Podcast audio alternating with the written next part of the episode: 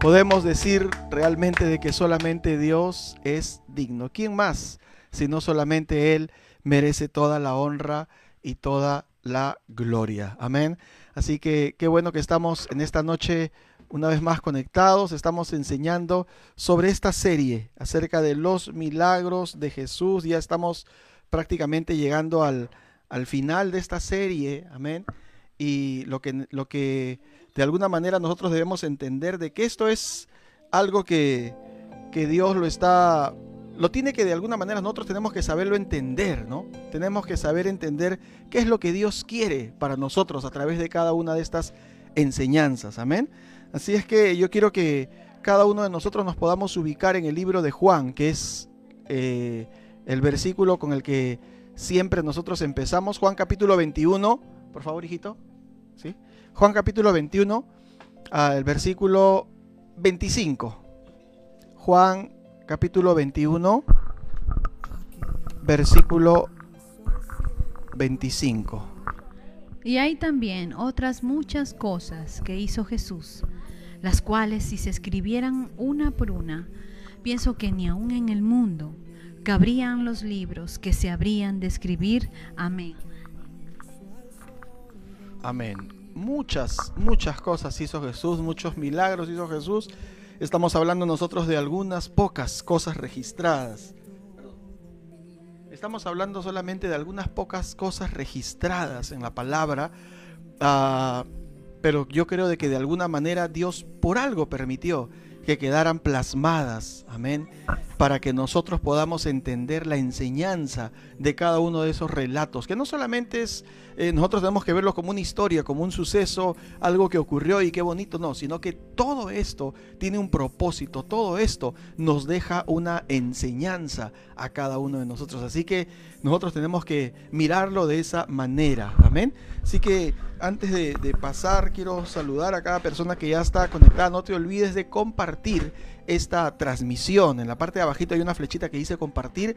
Podemos llegar a otras personas para que reciban también el mensaje. Bendecimos la vida de Mirta Belizarov también. Dios le bendiga. Gracias también por sus saludos. Saludamos a la hermana Ana María Castillo, Dios le bendiga. Y a Ned Villanueva, Dios le bendiga también, hermana.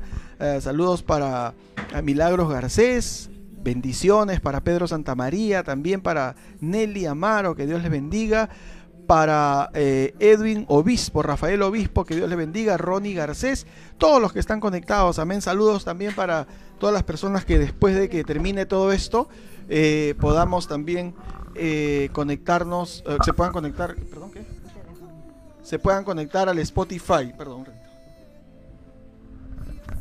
Porque estas prédicas quedan subidas a la plataforma de Spotify, que es una plataforma de audio y allí podemos este, también revisar y escuchar otra vez la prédica. Eh, la puedes descargar y luego escucharla sin necesidad de estar conectado a internet. Así que saludo también para toda la gente que nos escucha en Spotify. Vamos entonces, eh, Juan 21-25 dice que Jesús hizo muchas cosas y que sería de alguna manera un poco parafraseando sería imposible registrarlas todas en los libros porque no no no no, no cabrían dice acá los libros que se habrían de escribir amén Ah, y quiero hablar de uno de esos sucesos. Eh, bueno, quiero hablar de dos, básicamente, porque tenemos que ir avanzando y, ya este, ir culminando esta serie, que ya nos lleva ya varios meses. Así que este, quiero hablar de dos. El primero está en el libro de Marcos, capítulo 7, versículos 31 al 37. Marcos, capítulo 7, versículos del 31 al 37. Vamos a ver una sanidad que Jesús hizo que como todas las demás, de una manera eh, bastante particular, ¿no? Jesús usó, eh, no, tenía un método realmente para poder, este, eh, de alguna manera, decirnos así se tiene que hacer, así se tiene que orar por los enfermos, no, o, voy a orar siempre que llore por los enfermos, lo voy a hacer, sino Jesús tenía una manera particular en cada situación, ¿no? Y eso nos tiene que llevar a entender también de que Dios va a actuar con nosotros, con cada uno de nosotros de manera diferente, ¿no? No tiene que, marcarse un patrón y no tiene que, decir uno, este, tiene que ser así, no. Dios obra de manera individual con cada uno. Así nos lo va a enseñar Marcos capítulo 7, del 31 al 37, que dice así. Jesús sana a un sordo mudo. Volviendo a salir de la región de Tiro, vino por Sidón al mar de Galilea, pasando por la región de Decápolis. Y le trajeron un sordo y tartamudo, y le rogaron que le pusiera la mano encima.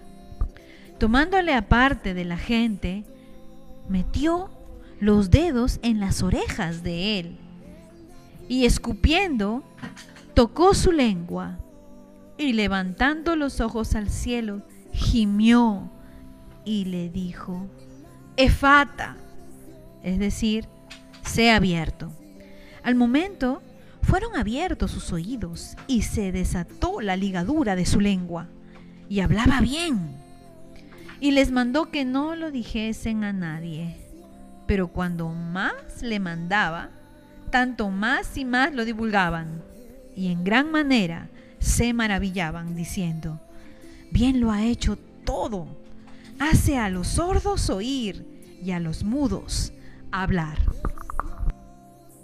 Amén. Vemos a Jesús aquí de una manera eh, un poco particular en la que obra la sanidad en este hombre que por cierto era un hombre sordo y mudo a la vez.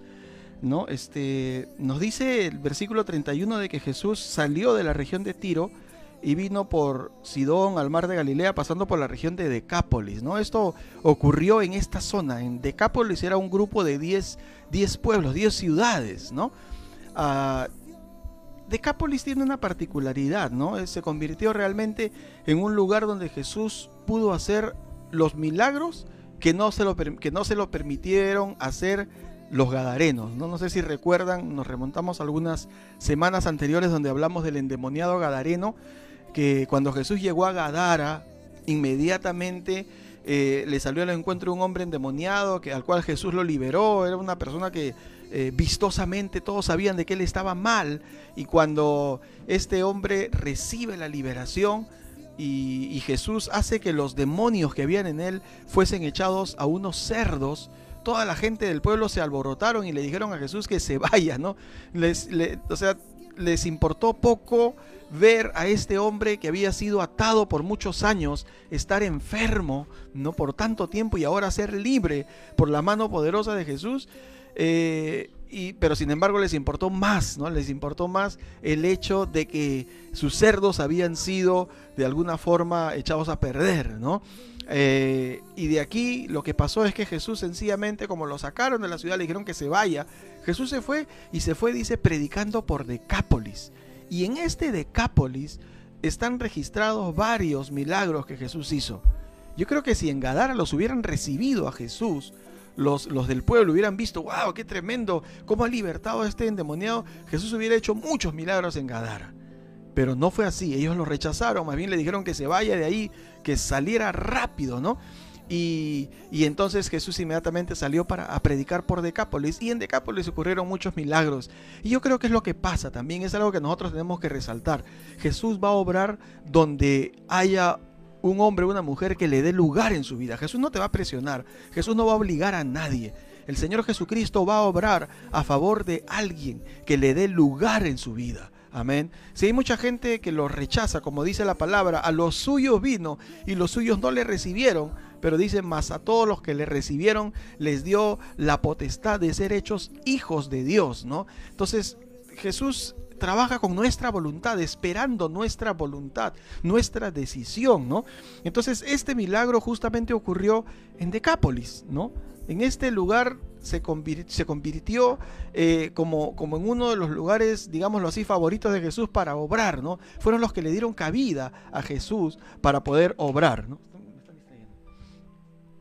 Amén. Dice el versículo 32 que entonces le trajeron un hombre sordo y tartamudo y le rogaron que le pusiera la mano encima, ¿no? Puedes imaginar la condición de este hombre, una condición triste, ¿no? Limitado, no oía y encima no podía, eh, como podría ser obvio, expresarse bien, ¿no? No dice si, si este hombre era de nacimiento así, pero no podía ni oír ni hablar, ¿no? Era un hombre bastante limitado.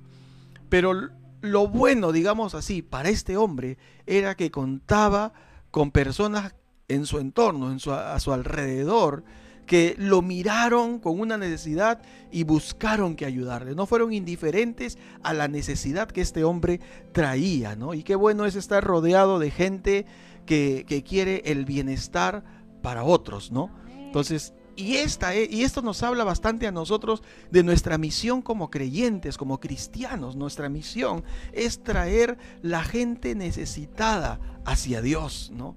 Es si vemos a alguien que está en necesidad, que no conoce a Dios, que tiene está atravesando alguna circunstancia, tú conoces su situación. Entonces, ¿qué es lo que tenemos que hacer? Es llevarlos hacia Dios.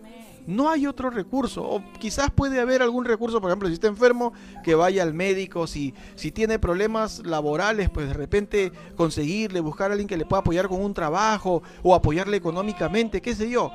Pero la principal eh, ayuda que nosotros le podemos dar a alguien es dirigirlos hacia Dios. Y fue lo que hicieron estas personas, ¿no? Dice que trajeron a este hombre sordo y tartamudo y lo trajeron a Jesús, pero dice que le rogaron que le pusiera la mano encima, ¿no? Ellos sabían que si Jesús ponía sus manos sobre él, algo bueno iba a pasar. Entonces sabían seguramente que Jesús andaba sanando enfermos, andaba haciendo milagros, resucitando muertos, liberando endemoniados. Ellos lo sabían. Entonces, ¿qué cosa hicieron?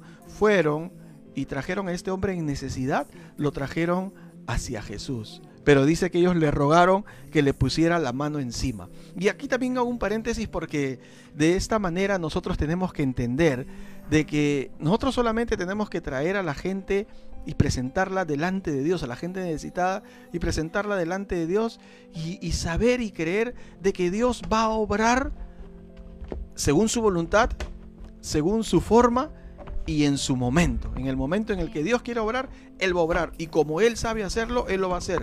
Nosotros no podemos decirle al Señor, Señor, hazlo así, Señor, tócalo, Señor, obra ya, Señor. No, nosotros sencillamente dirigimos a la gente que está en necesidad hacia Dios y Dios va a obrar como Él sabe y puede hacerlo. Y Dios tiene infinitas formas de poder acercarse a alguien. Ellos le dijeron eh, que pusiera, le rogaron, Señor, pon tus manos sobre él, pon tus manos. Jesús, si nos damos cuenta, Jesús no obró así. Hubiera sido sencillo para Jesús poner sus manos y decir, en el nombre de Jesús sé sano, ¿no? Pero Jesús no hizo eso. Jesús nos quería enseñar, por eso nos detalla Marcos con, con bastante ah, particularidad, nos detalla cómo hizo Jesús este milagro. Él usó su propio método, el que él quería usar. Amén. Entonces, ellos pensaban que conocían el método, ¿no? Señor, pon tu mano para que sane. No, no era así, ¿no? Jesús sabía cómo lo iba a hacer. Ellos querían decirle quizás a Jesús cómo debía hacerlo. No podemos decirle a Jesús cómo va a obrar, cómo va a hacer las cosas. Él sabe cómo hacerlo mejor que cualquiera de nosotros. Él sabe cómo podrá poder, obrar a favor de cualquiera de nosotros, ¿no? Entonces Él tiene sus métodos, Él tiene sus formas y así lo va a hacer. Y es por eso que Jesús hace algo también interesante. Dice el versículo 33, tomándolo aparte de la gente. Él dijo, la gente piensa que yo me voy a, digamos, un poco parafraseando, ¿no? ¿no? Es que dice así la Biblia, ¿no? Pero dice, la gente piensa que yo voy a hacer como ellos creen, ¿no?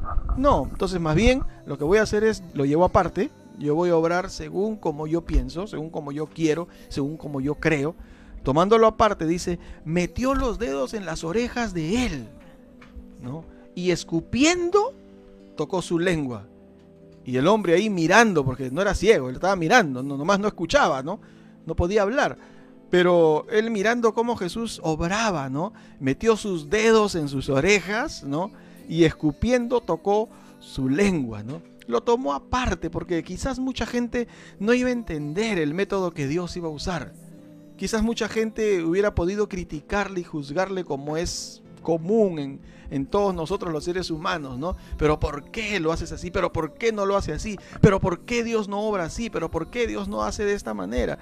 Dios es soberano y Él actúa como Él quiere hacerlo. Mucha gente probablemente si hubieran visto lo que, lo que estaba haciendo Jesús, se hubieran de repente levantado y preguntado, Señor, pero ¿por qué lo haces así? ¿No?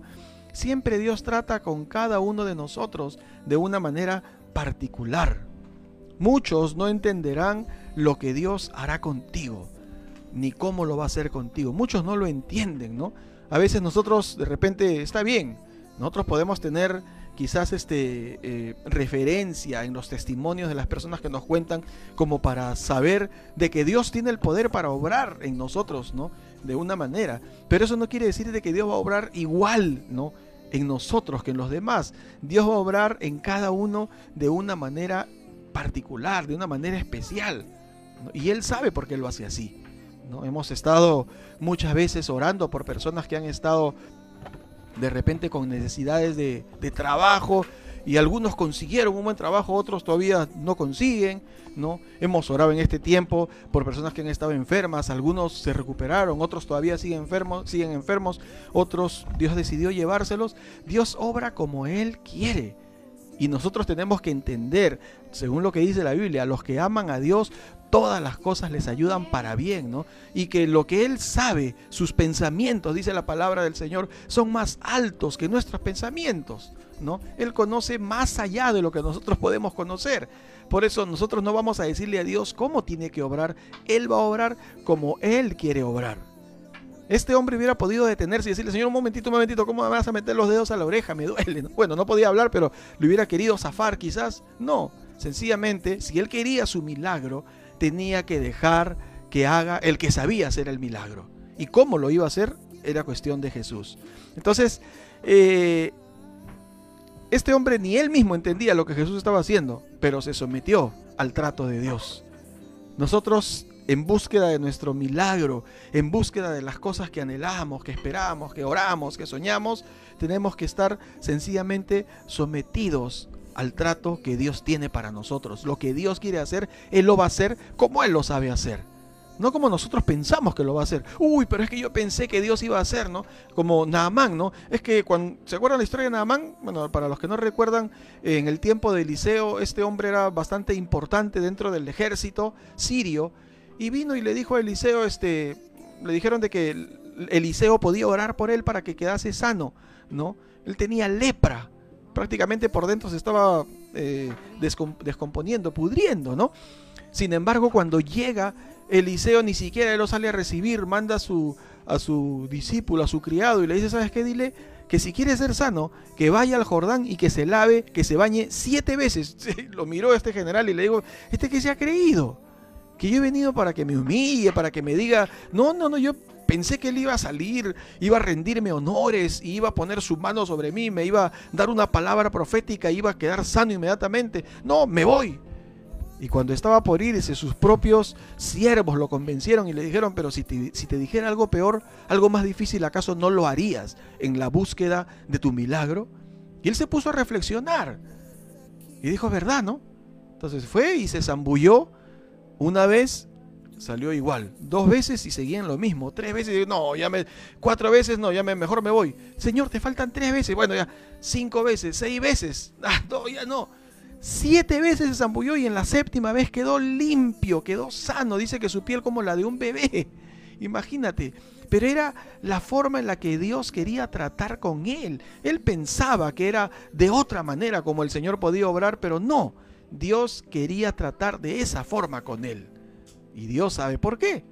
Dios va a tratar de una forma contigo, de una forma con, con otro hermano, con otra hermana, con otra persona, conmigo diferente. Dios va a obrar diferente con cada uno de nosotros. Así que nosotros sencillamente tenemos que seguir esperando que Dios obre en nuestras vidas, pero estar sometidos al trato que Él quiera tener para con nosotros. Amén. Entonces, ¿qué cosa hizo Jesús después de esto? Dice que levantó los ojos al cielo orando, pidiéndole al Padre principalmente, ¿no? Eh, gimió, que quiere decir, hay otra versión que dice, y, levantó un fuerte suspiro, ¿no? Como diciendo, eh, me, da mucho, mucho dolor la, la, situación de este hombre, ¿no? Y dice, y le dijo, éfata, es decir, sé abierto. Al momento fueron abiertos sus oídos y se desató la ligadura de su lengua y hablaba bien. Éfata es una palabra aramea, ¿no? Que significa justamente ahí lo que dice sea abierto. Jesús usaba mucho el, arameo para hablar, ¿no? Eh, ahora, cuando Jesús le dice sea abierto, le está hablando a los oídos que él no podía, con los cuales este hombre no le podía oír. Y le estaba hablando a su lengua para que se desatara y para que fuese abierto. Jesús le estaba hablando directamente a su interior, quizás a su cerebro, a su alma, qué sé yo. Estaba hablándole a aquella parte inerte que no le había permitido ah, oír y hablar en todo este tiempo. Físicamente no le podía escuchar, no le podían escuchar, porque Jesús le dice, sea abierto, pero ¿qué? ¿Quién te va a escuchar eso? Jesús le estaba hablando hasta, y esa voz llegaba hasta donde ninguna voz podía llegar. Por eso se dio el milagro, ¿no? Eh, el poder de su palabra logró que se abrieran sus oídos y su boca para poder hablar. Y lo más maravilloso de todo esto que a quien primero, a quien primero oyó, amén, a quien primero oyó este hombre fue a Jesús. Qué maravilla, ¿no? Él no escuchó ninguna otra voz primero, sino solamente la de Jesús, que le estaba diciendo, sea abierto, ¿no? Que sus oídos sean abiertos. Y a quien fue, a quien primero, a quien primero él le habló, este hombre le habló, también fue a Jesús, ¿no? Y esto yo pienso que nos enseña también un principio que debe regir nuestra vida siempre. Esto debe ser, yo creo, un principio que debe regir nuestra vida siempre. Primero, hablarle, primero oír a Jesús y hablarle a Él. Nuestra, nuestra, primera inclinación, la primera inclinación de nuestros oídos en cualquier circunstancia debe estar siempre puesta a Jesús y a quien primero debemos dirigirnos en medio de cualquier circunstancia, probablemente alguna necesidad o algo que nos haya salido bien, a quien le damos gracias, a quien primero debemos dirigirnos, dirigirnos siempre es a Dios, es a Jesús, amén. Entonces, este hombre tuvo el privilegio de que a quien primero escuchó, la primera voz que él escuchó fue la voz de Jesús, y a quien primero él le habló fue también a Jesús, ¿no? Y, yo creo que si cerramos esta parte, este, este milagro es un simbolismo de lo que Dios hace con cada persona que se acerca a Él. Cada persona que tiene una necesidad en cualquier índole, ¿no? De cualquier índole, cada persona que está atravesando cualquier circunstancia, cuando se acerca a Dios, ocurre esto, pero a nivel espiritual. ¿Qué es lo que hace Dios? Primeramente abre nuestros oídos. Por eso es que nosotros podemos escuchar a Dios. Alguien nos dice, eh, muchas veces cuando nosotros no, conocemos a Dios y nos salvamos, nosotros podemos decir, es que Dios me habló, es que Dios me dijo. Y gloria a Dios por lo que, por lo que estaba este, leyendo ahora mi esposa, las historias con Dios de algunos hermanos, ¿no? algunos versículos de la Biblia a través de los cuales Dios nos habla. ¿no? Ah, y muchos decimos, muchos hemos dicho, Dios me habló, sí, Dios me dijo, Dios. Y algunas personas que no entienden esto dicen, pero ¿cómo Dios te va a hablar? ¿Acaso se ha escuchado una voz de trueno, así como en las películas cuando Dios le habla a Abraham, a Moisés? No, pero es que Dios puso quizás un sentir en tu corazón. Dios atravesó un pensamiento en tu mente. O estabas leyendo la Biblia y a través de eso te, te sentiste identificado, ¿no? Cuando nosotros nos acercamos a Dios, cuando una persona se acerca a Dios, Dios abre sus oídos, Dios abre los oídos de esta persona para que le pueda escuchar a Él. Déjame decirte, si tú te acercas a Dios, si tú no conoces a Dios, si tú te acercas a Dios, Dios te va a hablar, ¿no? Dios va a abrir tus oídos para que le puedas escuchar. Es más, alguna vez escuchaba a alguien decir, no es que Dios no nos hable, el problema más bien es que muchos no le escuchamos a Dios. Amén porque tenemos nuestros oídos tapados, ¿no? Quizás antes de conocer al Señor no hemos podido, no hemos podido distinguir su voz. Hemos escuchado la voz de, de repente de, nuestro entorno, la voz de, de las circunstancias, de la adversidad, de los problemas, de las dudas, de los temores. Pero cuando nos acercamos a Dios, Dios abre nuestros oídos y podemos oírle a Dios. Pero algo más que Dios hace es que Él desata nuestra lengua, es que podemos hablarle a Él también. Es el momento en el que cuando nos encontramos con Dios, es el momento en el que nuestra forma de hablar inclusive cambia, ¿no? Ya nos da temor hablar como antes. Es el momento en el que nuestro vocabulario empieza a cambiar. Y si algo por ahí se nos escapa del pasado, nos sentimos mal. Cuando tenemos una experiencia real con Dios, ya no podemos seguir hablando como antes. Dios hace un milagro que desata también nuestra lengua para hablar lo nuevo, para hablarle a Dios, para adorarle, para glorificarle a Dios.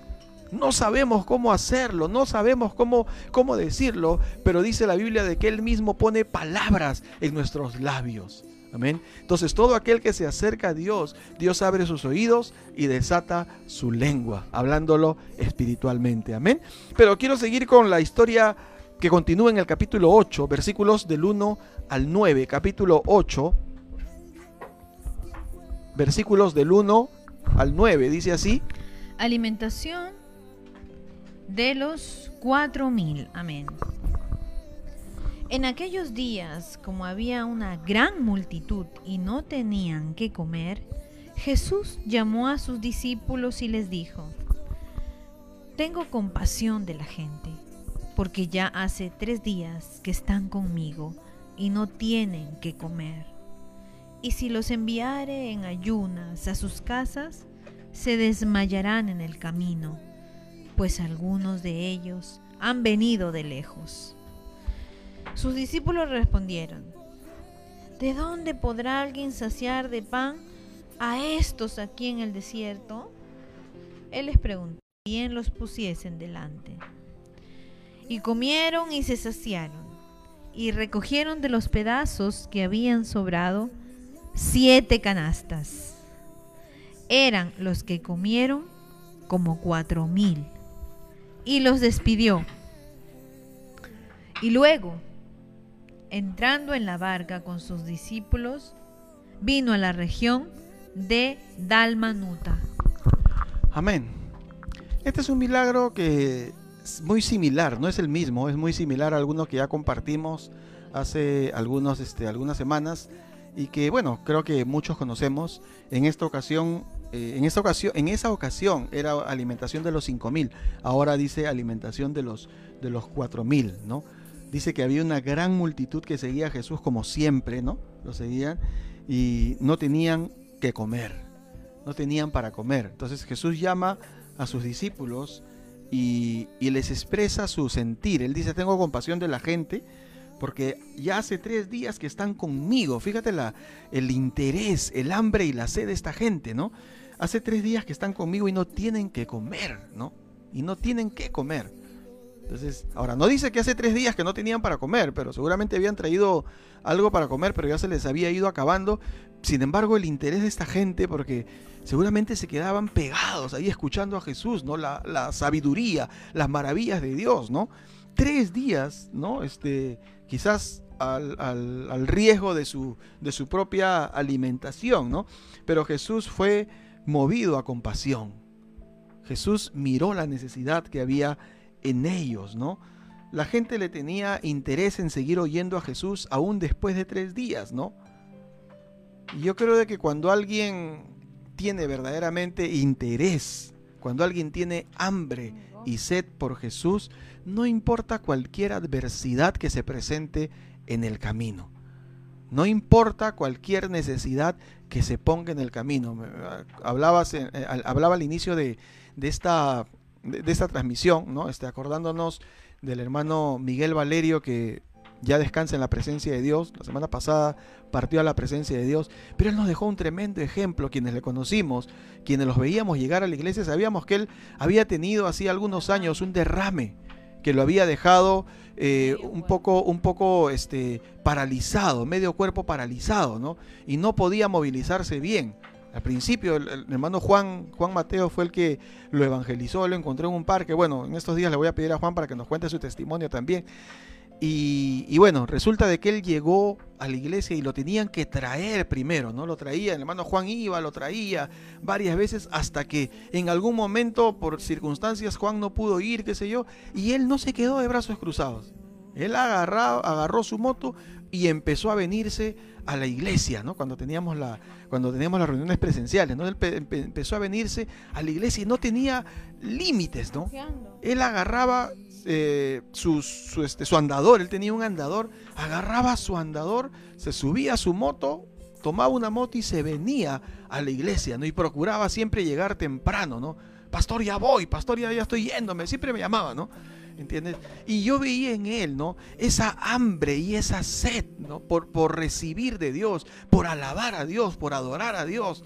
A veces el tiempo de la alabanza no, no este, nosotros siempre hemos buscado que expresarle a Dios con todo nuestro corazón y con todo nuestro cuerpo, inclusive la gratitud que tenemos a Dios.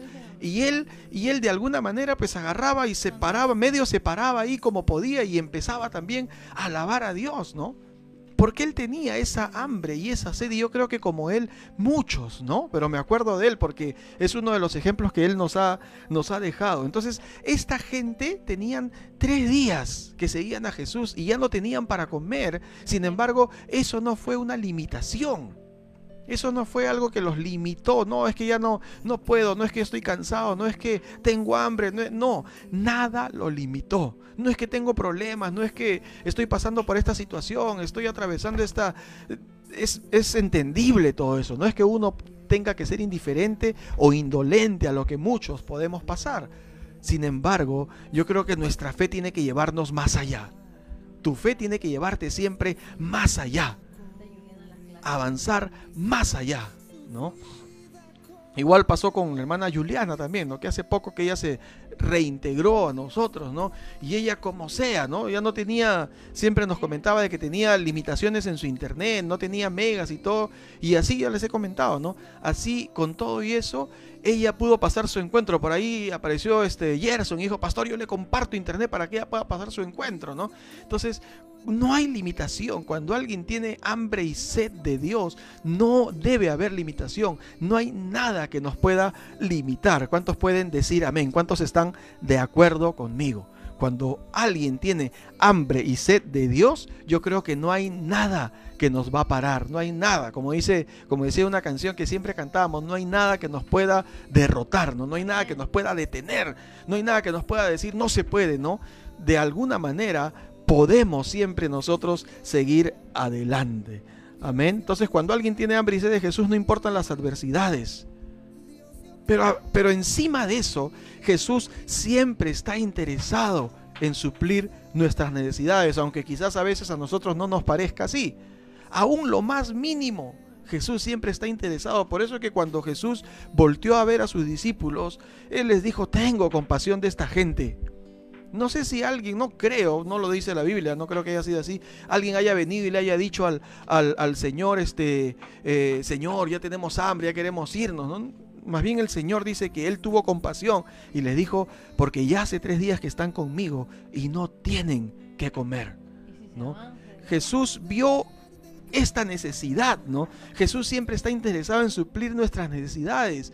Por eso es que en otra parte de la palabra, con toda confianza, nosotros tenemos que entender lo que dice la Biblia, que Él, eh, cuando Él alimenta a las aves, ¿no? A las aves del cielo, dice que ellas no trabajan, pero el Señor tiene cuidado de ellas. Y luego dice, ¿acaso no valéis vosotros más que ellas, que las aves? No. ¿Por qué? Porque Dios siempre está pendiente de nuestras necesidades. En, en otra parte de la palabra dice de que Dios tiene cuidado de nosotros.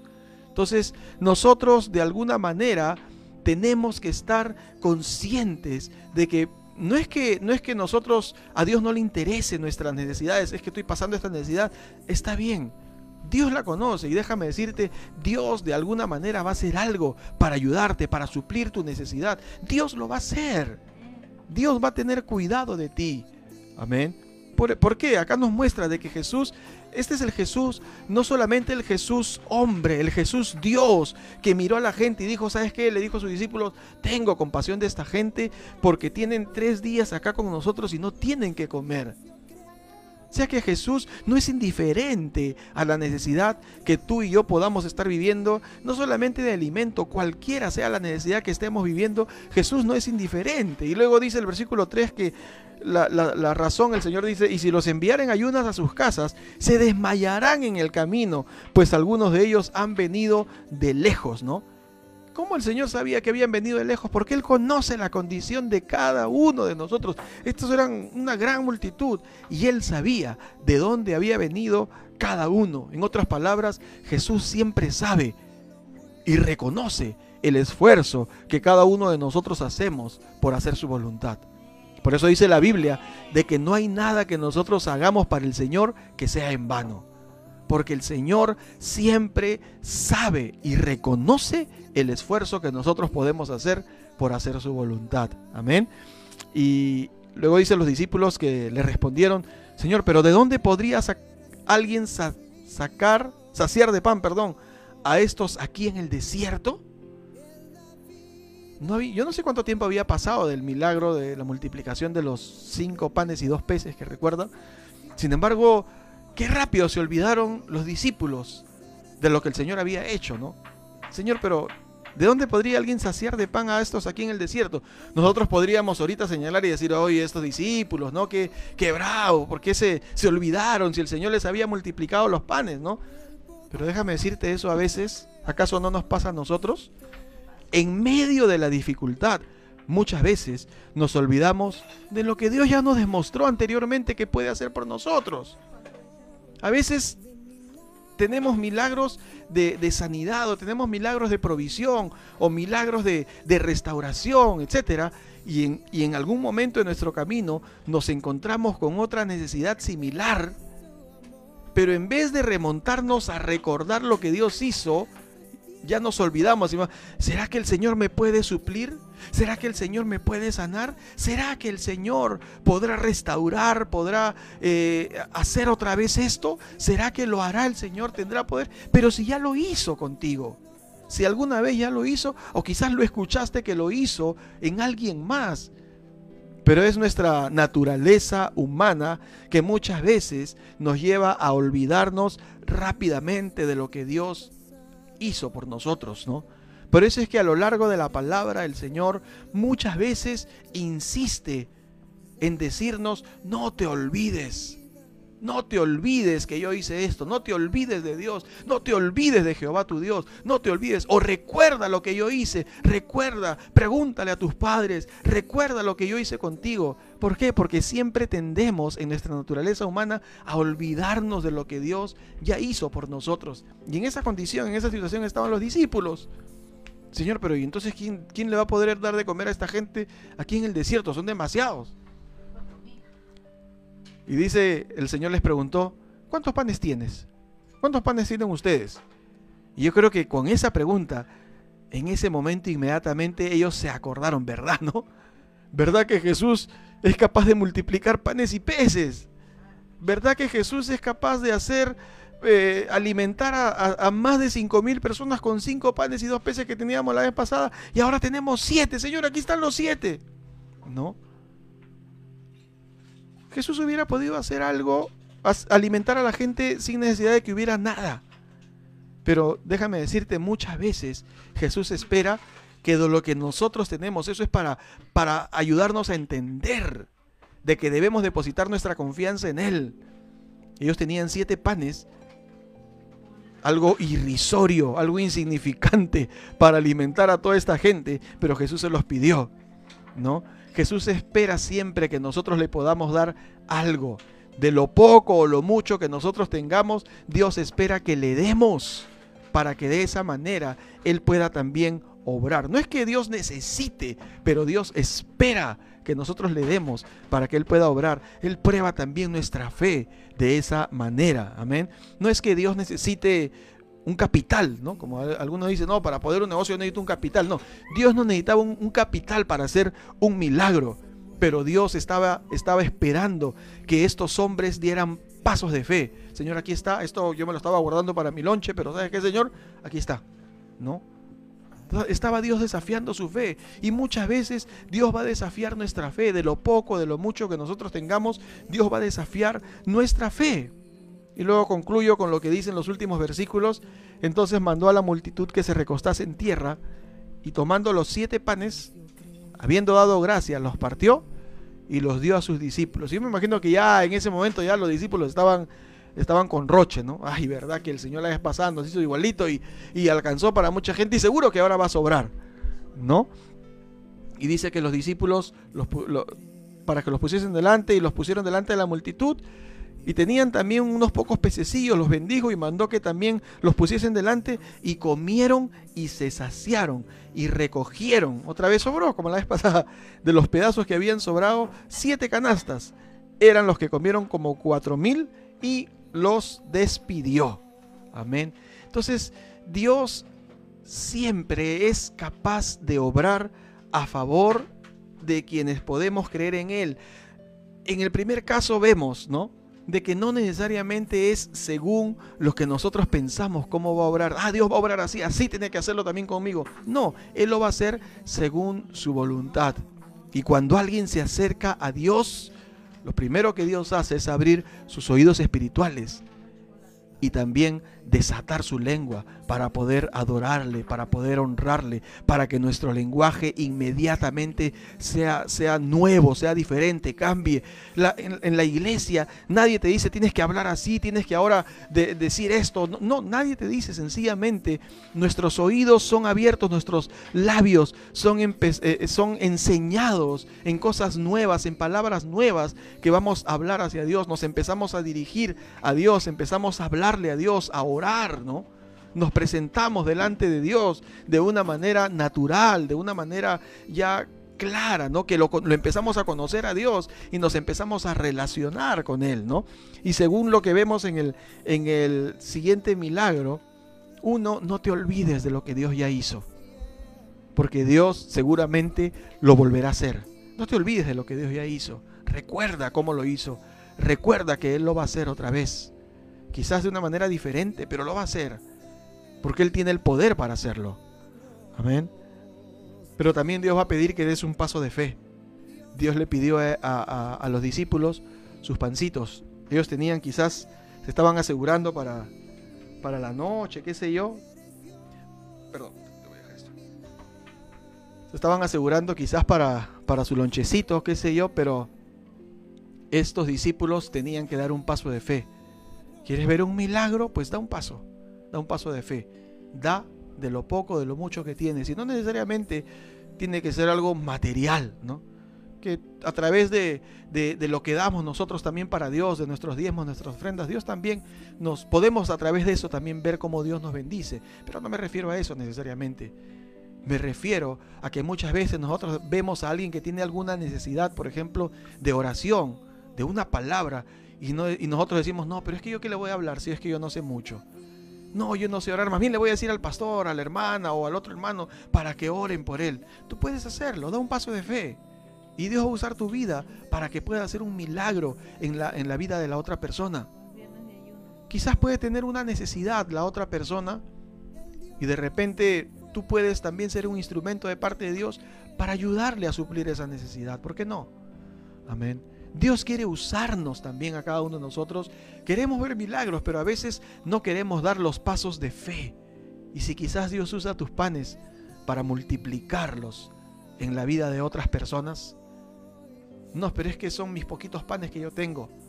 De repente Dios los quiere usar para multiplicarlos en la vida de otras personas, para bendecir la vida de otras personas. Y a la larga tú vas a salir más bendecido, más bendecida, porque siempre que Dios multiplica los, los panes y los peces, siempre sobra. Siempre sobran canastas. Y vuelvo y le repito, no me refiero a lo material necesariamente. Me ha pasado a mí cuando cada vez que yo testifico, le testifico a alguien, le comparto lo que Dios ha hecho conmigo, ¿sabes qué pasa? De repente la otra persona recibe una palabra y recibe fe, pero sabes, yo mismo, después de haber testificado, yo mismo me siento robustecido en mi fe. Yo mismo me siento y digo, ay, qué bien me siento de haberle podido testificar. ¿Sabes por qué? Porque di quizás de mis panes y mis peces que tenía y lo que el Señor hizo es hacer sobrar canastas llenas de panes y de peces con las cuales yo me puedo sentir quizás más satisfecho. Amén. Entonces yo quiero en esta noche orar por cada persona que quizás no conoce a Dios. Quizás tú estás en una condición espiritual, como la que estaba este hombre sordo y mudo. No podía escuchar, no podía hablar. Quizás tú físicamente sí lo puedes hacer, pero de repente para ti es un, algo ideal, algo ilógico. ¿Cómo voy a oír a Dios? Dios te puede hablar. ¿Y cómo le puedo hablar a Dios si Dios está tan lejos? No, Dios está cerca de ti, más cerca de lo que tú te puedes imaginar. Amén. Así que yo quiero orar por cada persona que quizás ha estado con sus oídos cerrados a Dios. Déjame decirte, una de las cosas que no nos permite oír a Dios son nuestros pecados. una vida desordenada que hemos llevado delante de Dios, pero es sencillo, es reconocer que a lo largo de tu vida han habido muchos momentos en los que le has fallado a Dios, has vivido en contra de su santidad, de su voluntad, y quieres pedirle perdón a Dios, yo te voy a guiar para que lo hagas. Te pones en paz con Dios, lo primero que Dios va a hacer, ¿sabes qué? ¿Qué es? Es abrir tus oídos. Y a partir de este momento que tú ores a Dios, tú vas a poder escuchar a Dios escuchar, no audiblemente, no vas a escuchar una voz de trueno que te habla, pero vas a saber de que lo que estás sintiendo en tu corazón, vas a, yo, escucho, yo escucho a muchas personas que dicen, es que sentí una voz en mi interior como que me decía, es Dios, es el Espíritu Santo que te está hablando. Ay, es que leí la Biblia y la entendí de una manera diferente. Es Dios quien ha abierto tus oídos. Y es lo que Dios quiere hacer con cada persona que no le conoce, pero que hoy quiere disponerse para acercarse a Dios. Ahí donde estás, repite esta oración conmigo, cierra tus ojos y dile conmigo, Señor Jesús, en esta noche yo reconozco que he vivido lejos de ti, que he pecado contra ti, que he ofendido tu nombre, pero en esta hora me arrepiento y te abro mi corazón para que vengas a vivir en él. Quiero que tú seas mi Señor, mi Dios y mi Salvador.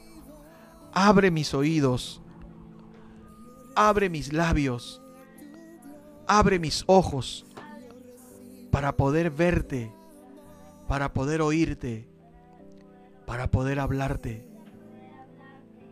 Te recibo en mi corazón como mi Señor y mi Dios. Gracias, Padre. En el nombre de Jesús. Amén. Si en este momento has hecho esta oración, déjame decirte, espiritualmente tus oídos están siendo abiertos ahora mismo. Yo declaro en el nombre de Jesús que tus oídos son abiertos para que puedas oír la voz de Dios, para que tú puedas entender las cosas de Dios, para que tú puedas también con tus labios glorificar el nombre de Dios. Pero también quiero dirigirme a quienes ya conocemos al Señor y aún en el camino, probablemente, no probablemente, seguramente hemos visto obrar a Dios de muchas maneras. Quizás en sanidad, en provisión, en restauración, pero que a veces en este caminar cristiano que es largo, ¿no? Que es largo y que muchas veces también se presentan adversidades, problemas, y que justamente algunos de esos problemas coinciden con los que hemos pasado y en los que hemos visto que nos dio Dios la victoria, a veces nos llenamos de, de temor, de duda y pensamos, ¿me sacará Dios de esto? ¿Me ayudará Dios de esto? Los discípulos habían visto que Dios multiplicó los panes y los peces para cinco mil, pero ahora que habían cuatro mil, eran menos todavía, eran menos pero no, no creían de que Jesús, se olvidaron de que Jesús podía, era capaz de multiplicar, multiplicar panes y peces. Eran, eran, ¿qué te digo? Estaban en su mente nublados, ¿no? No podían entender, no podían recordar que el Señor tenía esa capacidad, esa autoridad sobrenatural para hacer milagros. Y a veces nos pasa eso a nosotros. A veces nos olvidamos que el Señor muchas veces nos sanó nos olvidamos que muchas veces el Señor nos proveyó, nos olvidamos que el Señor muchas veces eh, restauró determinadas áreas en nuestra vida o determinadas relaciones familiares o personales, qué sé yo, y pensamos que en una situación diferente el Señor no va a obrar. Y nos llenamos de duda y de temor, pero déjame decirte, el Señor te está diciendo, yo soy el mismo ayer, hoy y por siempre. Lo que hice ayer, lo puedo hacer hoy, y lo puedo hacer mañana y lo puedo hacer siempre. Porque Dios no se le acaba el poder. Él tiene poder. El mismo poder que quizás lo hizo antes, de repente no necesariamente contigo, tú lo has escuchado que lo hizo con alguien más, lo puede hacer también contigo. Por eso es importante escuchar los testimonios de alguien más y los que hemos experimentado el poder de Dios, testificar también para alimentar la fe de alguien más. Pero si a veces atravesamos por estas dudas y temores, voy a orar por ti, para que Dios nos ayude a entender que Él es fiel y verdadero. Amén. Que podamos creer que Él es fiel y verdadero y que su mano no se ha acortado para poder ayudarnos. Vamos a orar, Padre, en el nombre de Jesús, en esta noche te damos a ti la honra y la gloria. Gracias por tu palabra que es clara, Señor, para con nosotros.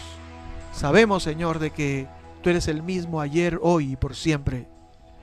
Pero perdónanos porque muchas veces, Señor, nos llenamos de temor, de dudas, de incertidumbres, pensando que, que quizás la situación difícil que nos encontramos, quizás tú no podrás obrar, Señor.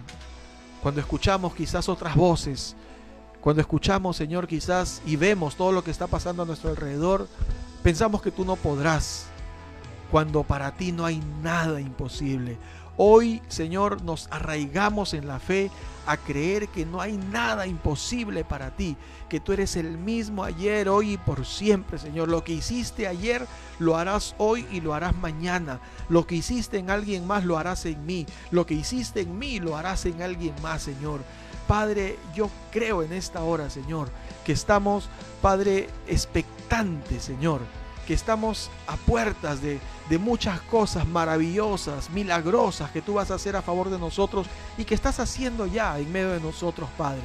Señor, te doy gracias por esta palabra tuya, Señor, que nuestra fe sea fortalecida ahora con tu palabra, Padre. Gracias te doy en esta noche, Señor. Toda la honra y toda la gloria para ti, Señor en el nombre de Cristo Jesús. Amén y amén, amén. Si tú has recibido esta palabra en esta noche, dale gracias a Dios de todo tu corazón. Amén. Yo creo a esta palabra. Tú puedes poner ahí, yo creo a esta palabra. Amén. Entonces un abrazo para cada uno de ustedes. Les saludamos a todos. Hoy el distrito de Villa El Salvador está cumpliendo 50 años. Les saludamos en esta, en esta noche. Amén. Vamos a, poner los anuncios en este momento. Vamos a poner los anuncios en este momento para que podamos eh, saber qué es lo que estamos, eh, cuál es el movimiento que hay en nuestra eh, iglesia. Amén.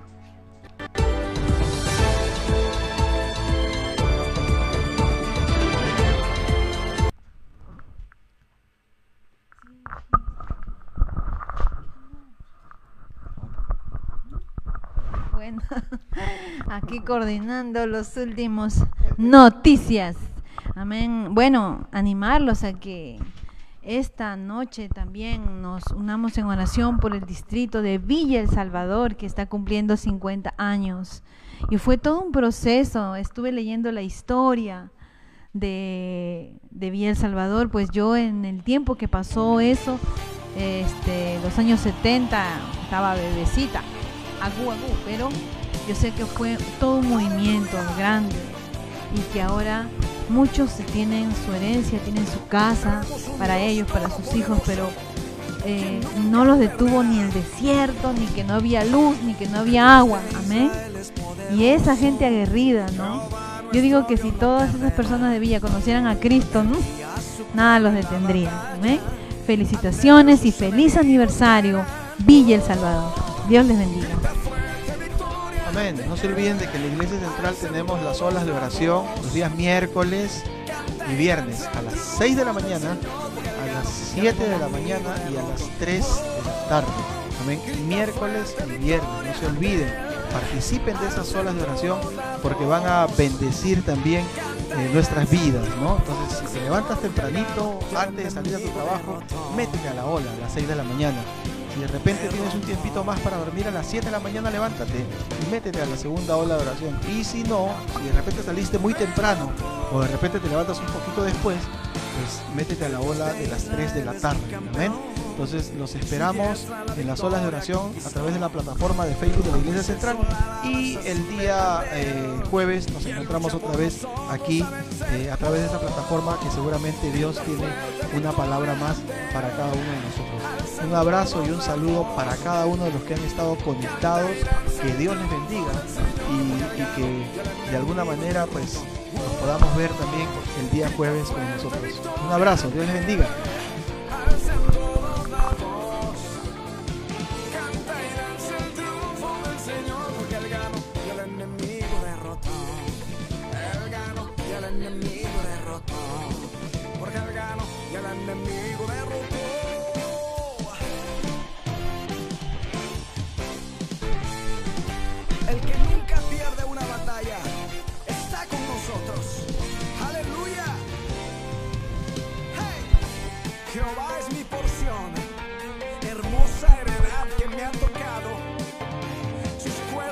Cayeron en lugares deleitosos. Y hoy puedo celebrar